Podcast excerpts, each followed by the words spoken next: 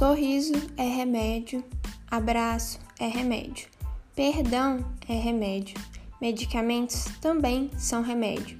E hoje iremos falar sobre a rifampicina. A rifampicina é um antibiótico macrolídeo semissintético. Ela é derivada da rifamicina B.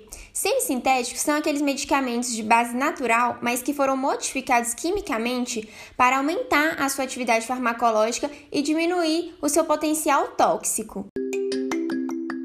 A farmacocinética trabalha com a passagem do medicamento pelo nosso corpo, desde a sua administração até a sua eliminação. E é um estudo importante para a gente entender como o medicamento chega até o local onde ele vai surtir o efeito.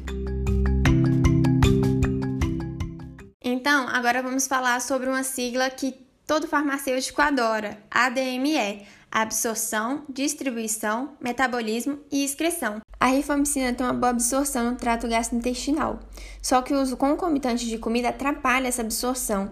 Por isso que uma das indicações na administração de rifampicina é você estar com o estômago vazio, para que tenha-se uma melhor absorção do medicamento.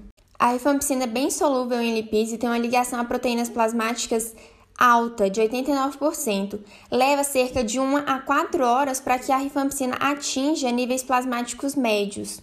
Depois de absorvida, a rifampicina tem uma boa distribuição nos líquidos e tecidos orgânicos do nosso corpo. Ela consegue atingir até mesmo o líquido cérebro espinhal e o sistema nervoso. A rifampicina é metabolizada pelo fígado e os metabólitos produzidos continuam sendo ativos contra o Mycobacterium tuberculosis. A meia-vida aproximada de uma dose oral de 600 mg da rifampicina é de 3 horas e de 5 horas para uma dose oral de 900 mg. A rifampicina tem a sua excreção em maior parte pela via biliar. Cerca de 6 a 30% pode ser excretada via urina, e como ela tem boa difusão nos tecidos e órgãos do nosso corpo, ela também pode ser excretada via leite materno e pela barreira placentária. Cerca de 50% é eliminada na forma inalterada e de 30 a 60% na forma desacetilada.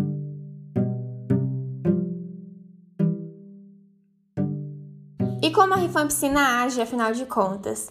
A rifampicina, ela inibe a RNA polimerase bacteriana dependente de DNA. A RNA polimerase ela é responsável pela produção de uma nova cadeia de RNA a partir do molde de uma fita de DNA.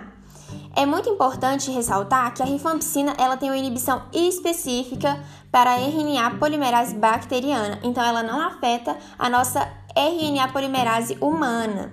Assim, de forma a inibir a RNA polimerase, a rifampicina faz uma interação com a subunidade beta dessa molécula e forma um complexo estável com essa enzima, fazendo com que ela não consiga prosseguir a formação do novo RNA. Ou seja, o efeito que se tem a partir desse mecanismo é a supressão da síntese do novo RNA e, por conseguinte, a morte celular.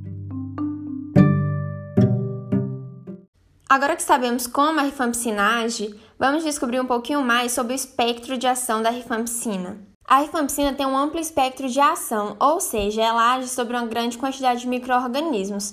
Em especial, a rifampicina consegue agir tanto em bactérias intra como extracelulares. Os principais microorganismos aos quais a rifampicina age sobre são o Mycobacterium leprae, o Mycobacterium tuberculosis, microorganismos gram-positivos e microorganismos gram-negativos, como a Pseudomonas aeruginosa. Apesar de seu amplo espectro, atualmente a rifampicina é utilizada geralmente em associação com outros antibióticos no tratamento de tuberculose, hanseníase e infecções micobacterianas relacionadas à tuberculose. Em decorrência do uso de rifampicina, alguns pacientes podem apresentar efeitos adversos, como distúrbios no trato gastrointestinal, como náuseas e vômito, hepatite, trombocitopenia, que é a queda no nível plaquetário no nosso sangue, cor alaranjada na urina, fezes e suor, dispepsia, que é um incômodo na parte superior do nosso estômago, podendo até gerar gases e efeito de queimação, racho cutâneo, que são